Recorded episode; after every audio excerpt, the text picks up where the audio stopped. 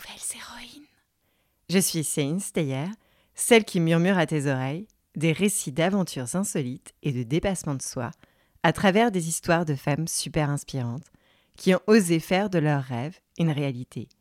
Des histoires pour t'aider à grandir en confiance et trouver ton propre chemin.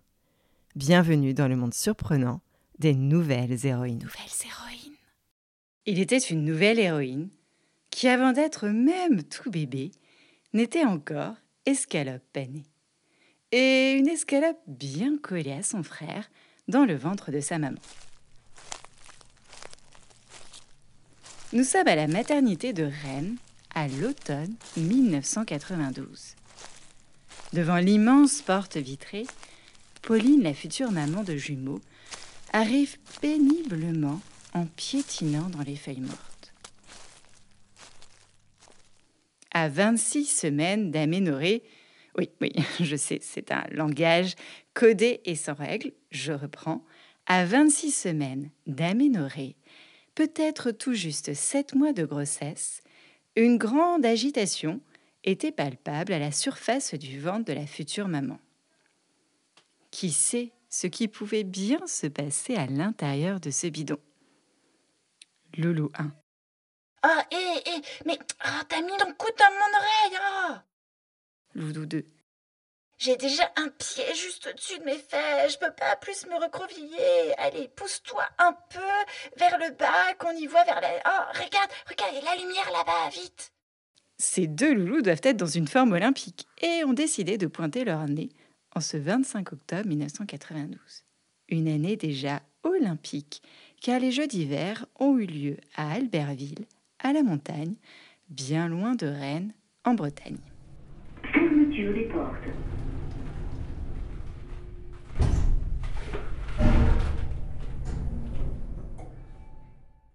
Le premier jumeau à sortir son museau était un garçon, plus rapide que sa cobidon, dont il fit par la même occasion sa petite sœur. Plus rapide et surtout en meilleure forme. On va y retourner une, une fois, bien fort, pour le faire sortir les épaules. Allez. En sortant prendre l'air, la petite fille était déjà très très essoufflée et toute menue. Le médecin comprit vite qu'elle avait un rein bouché.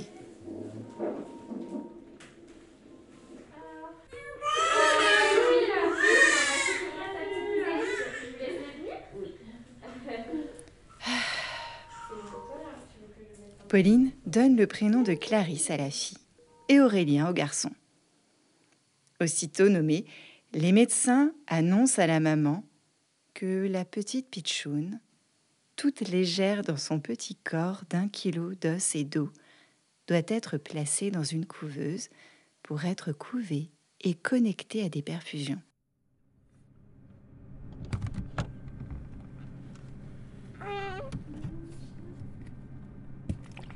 Non, pas au couvent, mais dans une couveuse pendant 4 semaines, 28 jours, avant de réparer le rein défaillant.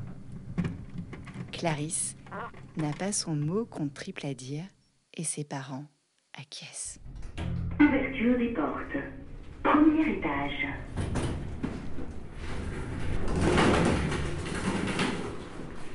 Le jour de l'opération, les médecins s'activent pour réparer ce rein.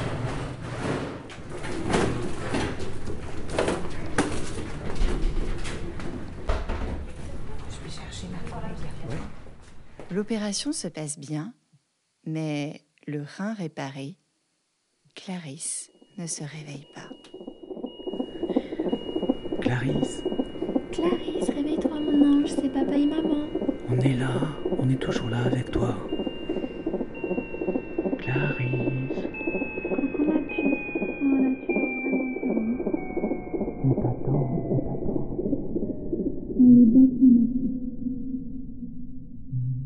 Elle tombe dans le coma.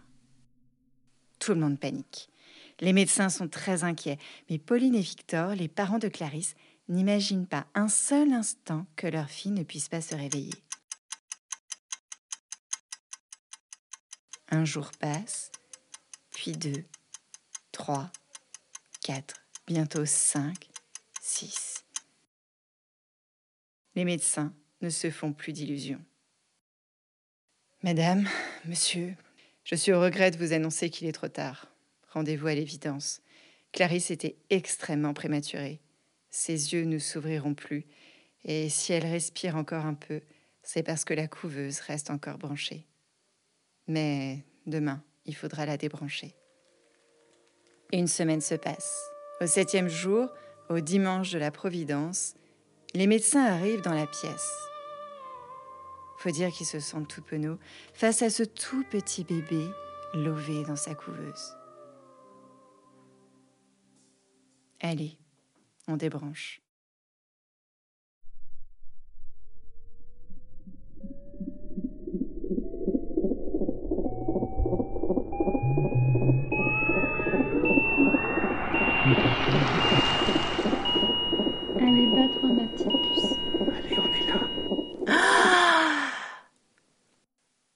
D'entendre un gémissement et les bâillements à la corneille de la si petite bouche de Clarisse alors qu'il s'apprête à débrancher.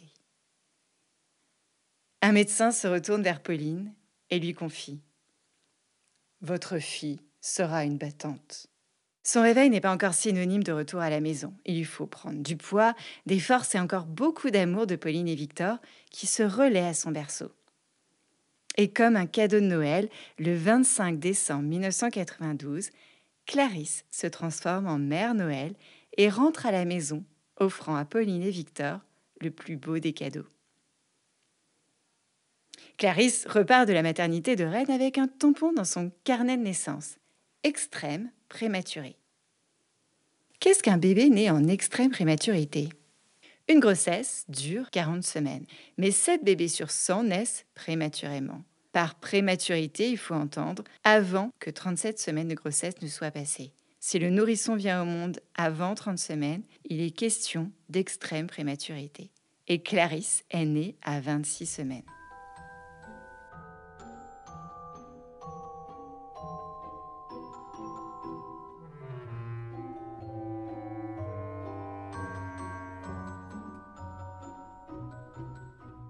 Comme la très célèbre ballerine russe Anna Pavlova. Oui, comme le gâteau à la meringue. La petite taille d'Anna Pavlova, une conséquence de sa naissance prématurée, lui permit de devenir l'une des plus talentueuses danseuses de ballet, et son nom donné un gâteau. Miam Plus petite que déjà beaucoup plus grande que dans la couveuse, Clarisse grandit dans le bitume de la ville de Gennevilliers, loin des terres de la famille. Car les parents de Clarisse sont tous donnés au Togo. Son grand-père, le papa de Pauline, est même roi d'Atakpamé, une ville au centre du Togo. Le Togo, c'est un pays d'Afrique. Le papa de Clarisse y est quant à lui né, et même au fin fond de la brousse à Amoussa, un tout petit village de casse.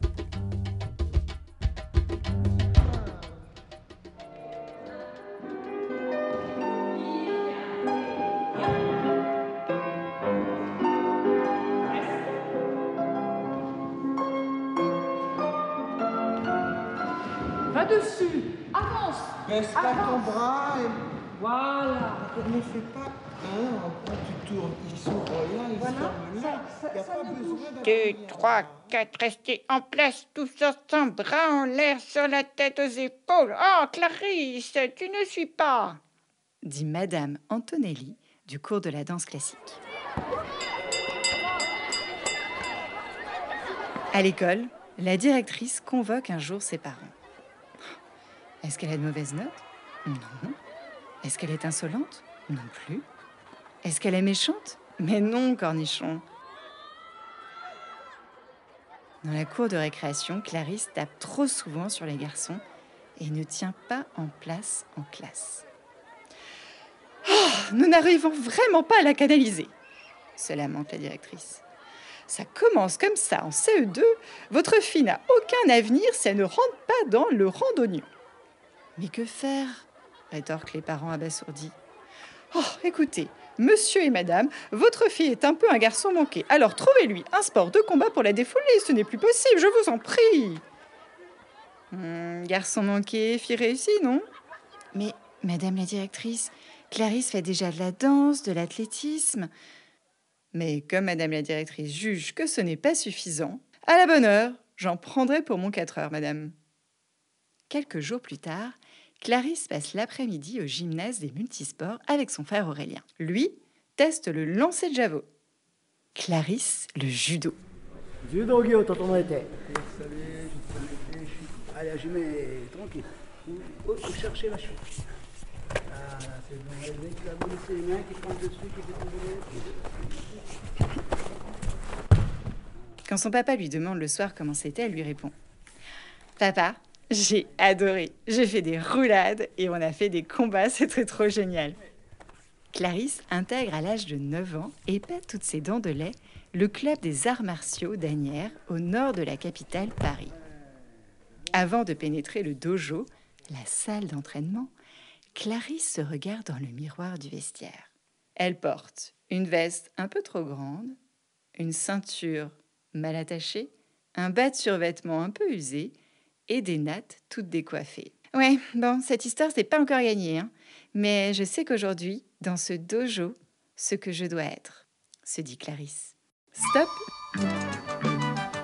Maître Capello, ou plutôt Sensei Capello du judo, Bonsoir, vaste public. tu peux nous en dire plus sur ce sport? Parfaitement. Alors, tu t'entraînes dans un dojo, et plus précisément sur un tatami, dans une tenue qui s'appelle le judoji, et pas le kimono comme on pourrait le penser. Au revoir. Et repartons en poésie. Obi, la ceinture est appelée. Et oh, maître Yoda, euh, je t'ai reconnu là. Bon, comme tu es là, voici quelques règles à respecter. Règle numéro 1. Sur le tatami, tes chaussures, tu enlèveras. Règle numéro 2. Au bord du tatami, la bouteille d'eau restera. Règle numéro 3. Sur le tatami, tu arriveras. Bonjour, tu diras. Le salut, tu feras. Debout, les jambes serrées, les mains sur les cuisses. Devant l'entraîneur, tu t'inclineras.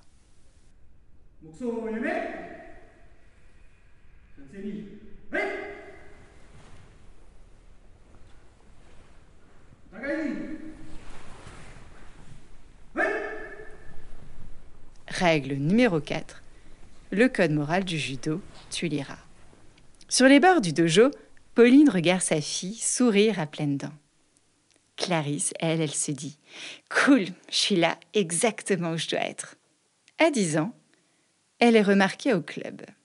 Ce n'est pas tant sa technique à Clarisse qui est hors norme, c'est son mental. Après avoir perdu dix fois sur le tatami, elle se dit toujours Je ne perdrai pas une onzième fois. Le soir à la maison, Clarisse s'entraîne avec Aurélien, son cobidon, tu te souviens? Elle lui dit Bon, tiens, euh, je te fais un haut sologari, un croche-patte, ou encore euh, un kata. Allez Mais Aurélien en a marre qu'il ne fait que tomber. Bernard, son professeur de judo, veut qu'elle fasse des compétitions. Mais avant cela, elle doit passer les ceintures. Jaune, orange, verte, bleue, marron et noir. Bon, pas complètement arc-en-ciel les couleurs des ceintures. Plus grande et encore plus forte, tout juste adolescente, Clarisse combat sur le tatami, mais quelque chose qu'elle ne maîtrise pas se passe dans les gradins.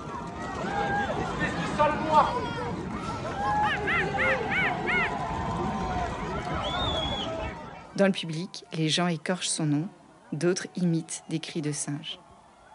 Alors son entraîneur lui dit Ne t'inquiète pas, un jour tous ces gens connaîtront ton nom. Et quand elle en parle à son père, il lui répond qu'elle a eu raison de lui en parler et qu'il faut dénoncer ses comportements.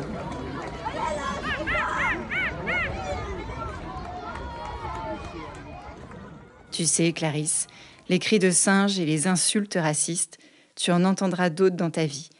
Si tu es au-dessus de la bêtise de ces personnes, ils arrêteront de t'agresser. Ouais, papa, t'as raison. Et tu sais quoi? Ça me donne encore plus envie d'être la meilleure et de gagner. À l'école, c'est la même rengaine. Des garçons se moquent d'elle, car elle s'habille en survêtement et fait du judo. Clarisse, t'es une fille ou t'es un garçon? Et le sport de combat, c'est pour les garçons, pas pour les filles. Nanana. Oh. Pour Clarisse, c'est dur de ne pas faire usage de sa force face à la bêtise des camarades de classe. Mais elle se souvient toujours de cette règle. Les combats, c'est sur le tatami. Heureusement qu'il y a les copines, Anissa, Laetitia et Lorraine, la garde rapprochée de Clarisse.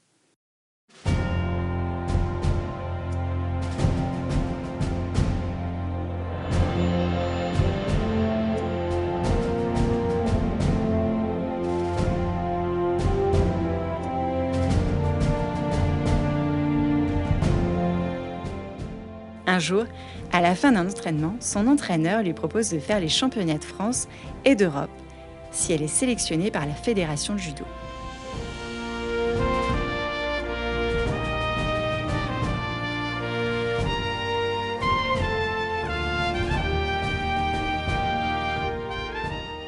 Et c'est comme ça que Clarisse, la combattante, est née, en gagnant son premier championnat de France. Cette première grande victoire lui ouvre les portes du pôle de l'équipe de France de judo à Orléans.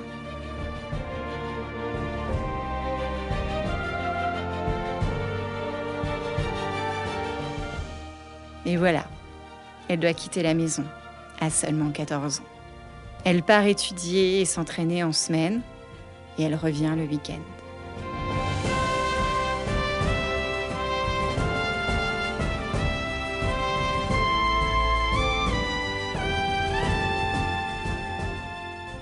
C'est la plus jeune des membres du Pôle France. Alors forcément dans les couloirs, ça chuchote. Sur le tatami aussi. Eh psst, ta fille, regarde, c'est Clarisse, elle est trop jeune, qu'est-ce qu'elle fait là? C'est pour les pros. Oh, mais elle est super bonne. Oh non, on va la battre demain. Elle en bave. Elle appelle sa maman tous les soirs.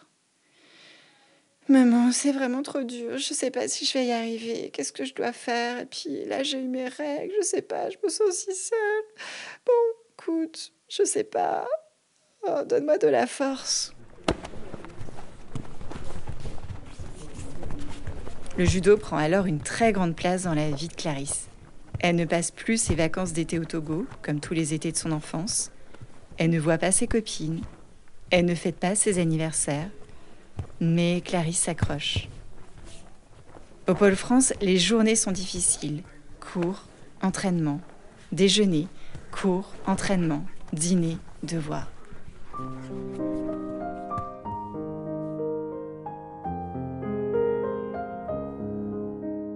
Et pour les petites amourettes avec les petits copains, c'est dur de leur faire accepter sa passion pour le judo.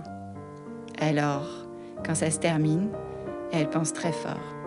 Un jour, un garçon m'aimera moi et judo.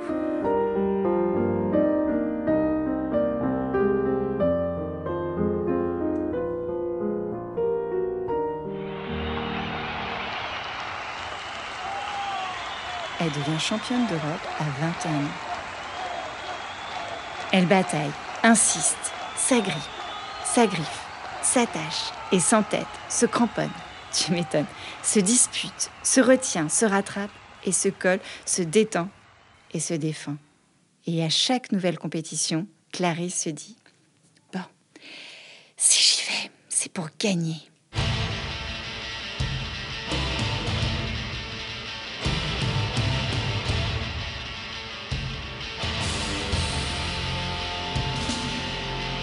La suite logique suit. À seulement 18 ans, et c'est comme ça qu'elle remporte son premier titre mondial. On est en 2014. Entre-temps, Clarisse a beaucoup voyagé à travers le monde pour différentes compétitions.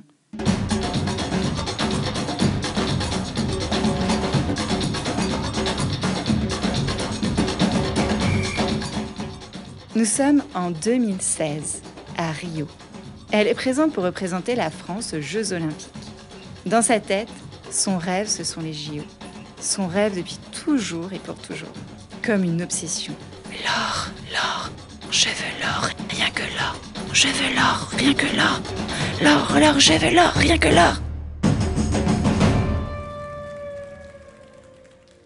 Mais face à une judokate israélienne, elle s'incline et obtient la médaille d'argent. C'est dur pour Clarisse, la combattante. Quand elle rentre à la maison, elle cache cette médaille comme si elle avait honte.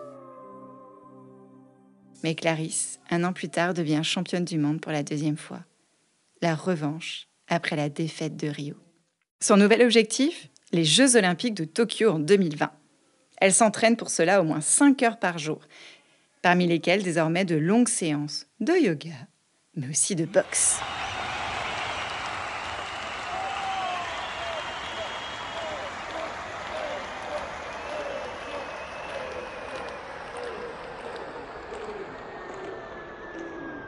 Mais voilà, un pangolin et une chauve-souris en décident autrement, et la voilà confinée à l'île de la Réunion. Les JO sont reportés, et pendant un instant, elle ne veut plus qu'on lui parle de judo. Alors quand les responsables annoncent que les JO auront lieu en 2021, c'est tambour battante que notre combattante se prépare.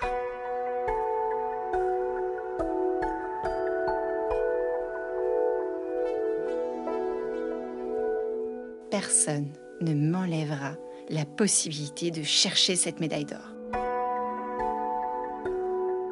À Tokyo, elle est sacrée championne olympique. Et en 2023, elle accroche une sixième médaille de championne du monde.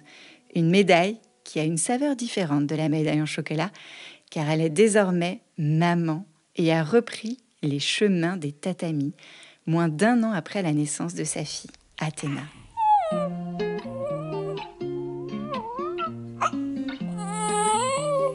Prénom d'une déesse grecque, une déesse de la raison, de la prudence, de la stratégie militaire et de la sagesse, telle une judokate, comme maman.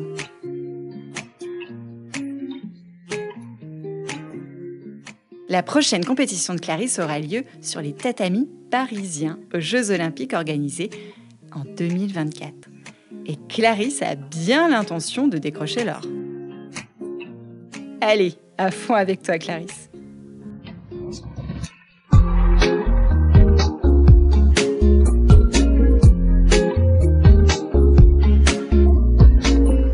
Voilà, c'était l'histoire de Clarisse Agbegneniu, ou plutôt le début de la grande histoire de sa vie sur les tatamis. J'espère que ça t'a plu.